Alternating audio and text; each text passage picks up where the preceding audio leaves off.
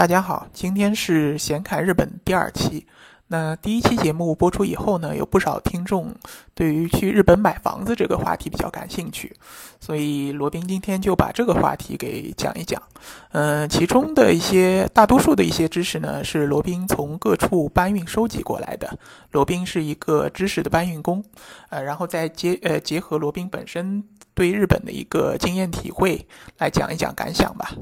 呃，首先讲一下去日本买房子需要什么样的条件。呃，其实不需要什么条件，这个不需要日本的签证，也不需要日本的绿卡。呃，你持这个外国的绿卡，完全可以到日本去买房子。嗯。甚至你可以也不去日本，你就直接在中国委托一家在日的这个房产中介，给你全权委托他购买这个房产，也是可以的，没有任何问题。当然，你如果想亲自到日本去看一看这个房子到底长什么样，合不合自己的心意，那只要办一个日本的签证，然后买张机票飞过去就可以了。中国离日本也很近，飞到东京应该是三个小时左右吧，大阪两个小时不到就可以到达了。也是非常的方便快捷，呃，那购买房产它的那个费用是怎么样的呢？那先说一下，就是它购房的时候会产生的一些费用。购房它的费用大概是分四块儿，一块儿呢是中介费，因为日本不管是买房还是租房都是必须要通过中介的，呃，个人在私下无法完成这个流程，这是法律规定的。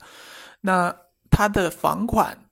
的百分之三是作为一个中介费，然后还要加上额外的六万日元，呃，然后还有一个是消费税，是中介费的百分之八，这个就不是特别大了。然后不动产取得税是房款的百分之三，然后还有其他的一些这个律师费用啊、印花税啊，所以总体加起来购买房产的时候。呃，税费合计大概是百分之七到百分之八左右，呃，还是稍微有一点高的，但这是一次性的付出，所以相对来说还可以。那大家可能会比较关心这个持有阶段，就是日本有没有房产税啊？呃，是有的，但是它的税率呢没有那么高，呃，每年的房产税大概是千分之三左右，呃，相对于美国的这边动辄百分之一、动辄百分之甚至百分之三这样的一个房产税。这个税种呢，已经算是就日本的这个房产税已经是非常便宜了。其他一些费用都属于这个几乎可以忽略不计的，包括物业费啊、修缮基金啊、火灾保险啊，还有那个常规托管费啊，还有其他一些水电费用，基本上都不是特别高的。所以说，日本的这个房产的持有成本其实并不高，不像大家想象的那么高。罗宾在那个了解这件事情以前，也一直以为日本的这个房产税或者持有成本可能会比较高，但实际看来并不是如此。那还有一个问题就是，日本的这个房产它的产权是怎么样的呢？呃，这一点是应该会让大家满意的。日本的这个房产房和地都是永久产权，只要你交了这个房产税，每年千分之三的房产税你持续的交下去。那这个房和地都是百分之一百属于你的，可以一代一代的往下传，没有任何问题。那还有一个持有阶段的税费，可能就涉及这个呃，你要拿来出租，因为我们大多数的呃中国人都是不会常住在日本的，那基本上买来房产作为投资，除了它的一个升值收益，那就是这个出租收益。呃，日本这边出租也是要交个人所得税的，但是它是有一个这个起征点。一般来说，年年的租金如果在一百九十五万日元以下，那应该差不多是十二万人民币以下的话，是呃百分之五的一个税率。所以说，基本我们买的房子收的税金，呃，租金应该也不会超过这个十二万人民币。所以基本上这个租金的税就是百分之五。然后其他的一些费用就基本是没有了啊。日本有一点是可能会让大家呃会有一些顾虑啊，就是日本它在再次出售的时候，它收取的税是比较高的。呃，如果是你买进五年之内，如果要出让的话，你这个所得税要交到差额的百分之三十。如果是这个。持有五年以上再出让的话呢，这个要交差额的，就是增值部分的百分之十五。就是说，即使你持有百呃五年以上，你这个增值的所得税要交百分之十五，所以还是非常高的，非常非常高。所以，如果想买日本房产的话，基本还是以长期持有为主，然后以这个租金收益作为一个主要的收入方式，而不要轻易的去频繁买进卖出，除非这个房价涨得很厉害，你才可能有有一个相应的收益，否则你这个收益是很有限的。日本近年来这个房和地的价格都在稳步的增长，当然不像中国这个上涨的这么厉害啊。嗯，根据数据来看，基本上房和地的增值，根据不同的商呃这个都市圈，嗯，差不多一年是百分之五到百分之十左右，所以说还算是比较稳定，但基本是稳步上升的。嗯，这个房和地的价格是是一块啊，但是租金呢，这个基本上是没有动过。据称最最这个。极端的一个案例，一栋房子，它的一个呃租客租了整整二十年，它的租金都没有涨过。这是因为这个当地日本政府对于这个租售同权这个事情做的比较好，就是如果是租客不同意，呃，房东是很难把这个租金涨上去的。甚至你说我要卖房子，然后赶租客走。也是非常困难的，从而就导致了日本这个房产的租金是非常非常的稳定。对于这种买不起房的年轻人、打工一族，还是非常有利的。这也可能也是他们比较安居乐业乐业的一个原因吧。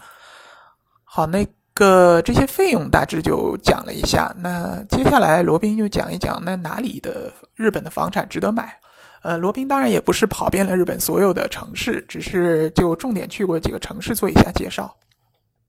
第一个是东京，东京大家都非常清楚了，日本的首都也是日本最大的这个经济圈。然后东京都这个圈呢，它的面积是非常大的，包括了东京的一个市，然后还有周边的一些卫星城市。那呃，房产投资其实还是要看这个这个地段嘛，地段是最最重要的。你地段好，售价。也会高，然后增值潜力也会大，你的租金也租的比较高。呃，东京的话，最好的一个区当然是千代田区了，就是这个皇居所在地，然后也是日本这个这个最大的一个火车站东京站的所在地。旁边还有那个秋叶原啊，这些这些比较，还有驻地市场这些比较繁华的一些啊，还有那个那个那个叫什么来着啊？银座，银座也是在千代田区。是在千代田还是中央区啊？啊，分不清楚了，不管了，就是千代田区和中中央区，这是日本东京最最市中心的最最繁华的一个区。然后在周边的一些，比如说新宿区啊，就是新宿的所在地啊，涩谷区啊，港区啊，江东区啊，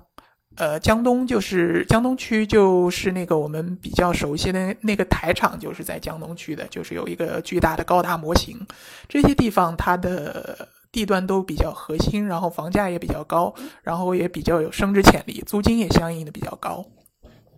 那说完了东京，那说说大阪。大阪也是可能是我们这个中国人最熟悉或者第二熟悉的一个城市吧。呃，以前也作为过这个日本的一个首都，应该是吧？首都还是副都啊？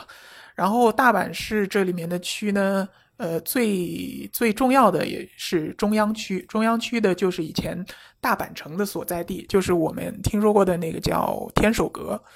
大阪城、大阪市的一个天守阁是非常有名的。然后天守阁它的所在地叫大阪城，以前就是应该是丰臣秀吉所在的一个城堡，然后当然它是重建的。呃，从古至今，这个中央区或者大阪城也都是大阪的一个最最中心的地段。如呃，围绕在它周围呢，也是这个大阪市的一个 downtown，包括我看一下天王寺区啊，还有那个港区不算，港区还是有点远。然后再往北的话，就是那个电川区这一块区域，这一块 区域的话，呃，都是属于非常有升值潜力的。那除开这两个城市，罗宾个人还觉得还有一个城市也是比较好的，那就是位于这个日本南部的九州九州岛上的福冈市。福冈市呢，也是以前日本的一个割据王朝的一个古都，以前叫博多，现在叫福冈。基本上，日本南部的一个经济商业中心就位于福冈。呃，基本你看一下，就是从福冈呃车站出来，周边的一块区域，这个。市中心的区域都是比较值得购买的。那当然还可以结合一下这三个市：福冈、大阪、东京，它的历年的房和地的价格走势，你来做一下自己的判断。好，那这个说了一些怎么挑选地段的话题，那接下来就说那个买了房子做什么？呃，第一个买房子，当然第一个。重要原因就是投资了，你等它的房产增值，然后再抛出，可以获得丰厚的利润，这是一点。然后还有一点呢，就是出租，出租给租客获取租金的一个比较稳定的收益。那还有一种呢，就是可能自己本身就有日本永居权。的这个听众朋友可能可以买一个独栋的，或者说那种大平层，作为一个呃居住的一个居所，或者说是平时度假时候的一个居所，这样也是一个比较好的。那根据你的不同的用途，你可以选择不同的房型。就比如说你想自住的，那建议去买那种。呃，独栋的 house，日本叫一户建，就是就类似于我们这边的独栋别墅吧。呃，基本是两层到三层，独门独院。嗯，这个住起来也非常舒服啊。忘了说了，日本所有的房子基本上就一手房，所有的房子交付全都是精装修的。然后它的面积算起来呢，就是比国内的要算的更。小一点，就比如说国内是从墙壁外面开始算，然后还要算到公用面积的公摊面积。日本这边呢，公摊都是不算的，阳台也是不算的，它是从墙壁的当中开始算，它叫壁心开始算。所以，如果是中国的同样一套房，比如说四万一平，日本也是四万一平，那日本的价格其实是比中国更便宜一些的，因为它的计算面积的时候呢，是比中国算的更小。好，那那个一户建，一户建，日本因为地比较小嘛，它的一户建也不可能做的非常大，基本上一户建的平方数从一百平到两百平左右。当然，对于那种普通的三口之家或者五口之家来说，相信是完全够用了，而且它基本是精装修，你就买一些家具，差不多就可以拎包入住了。相信对于这个，如果是作为度假或者长居的一个地方呢，这个一户建会住得非常舒服的。如果是主要是用来这个购入作为一个投资，然后还有作为一个出租这样的话呢，那建议是去买这种单身公寓，或者说是比较小的这种公寓房，因为公寓房呢，它是针对单身的打工人群，房间比较小，可能也就十几二十平，嗯。然后他们会比较好租，对于这种单身的打工的，呃，单人住也就完全够了，比较好租。你如果买一个很大的，比如说七八十平、上百平的，那它的租金相应就会非常贵，就不大容易好租出去。如果是用准备用来投资加呃出租收益的话呢，建议买比较小的单身公寓或者小一点的公寓。那还有一些朋友可能想要去做生意，就把它做民宿啊，或者做那种日式旅馆，那就注意一定要买那种带有这种旅馆牌照的房子，呃，可以委托日本当地的这种代管的这个中介或者代管的公司给你代为托管，然后收取比较稳定的一个收益。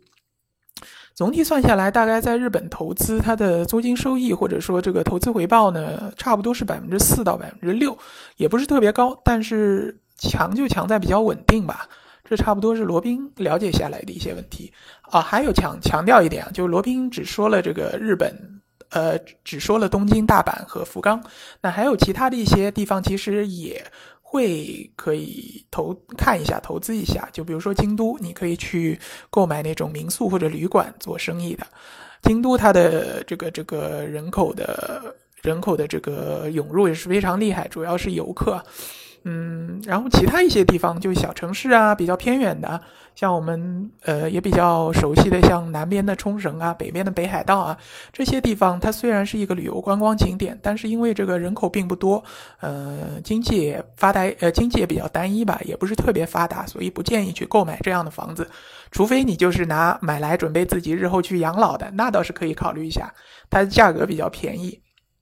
这个。地方也比较清静，可能作为养老会更加好一点。那有的朋友可能会问一个比较关心的问题：如果在日本买房子，那能不能靠这个买房子移民呢？那是不可以的。日本这个并不是一个移民国家，你如果想移民到日本，一个办法就是这个跟日本人结婚，要么就是在日本留学，然后找到工作留下来，要么就是说在当地投资企业，作为一个企业主来申请一个这个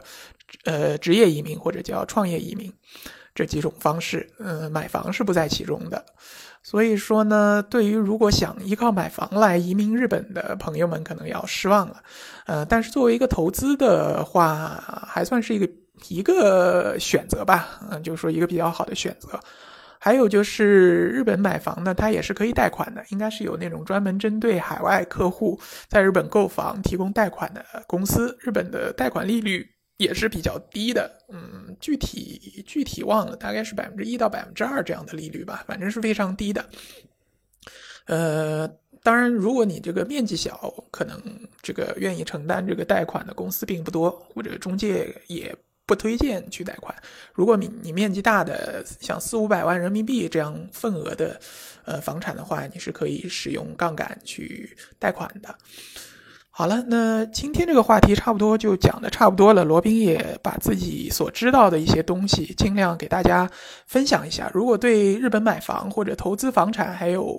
更多兴趣的朋友，或者说对日本这个国家或者对闲侃日本这个节目比较有兴趣的朋友们呢，呃，欢迎联系罗宾。罗宾的微信号呢是八二七四七九七零八二七四七九七零。呃，加的时候呢，请添加附注“闲看日本”。好了，那第二期的闲看日本就先到这里，我们下期再见。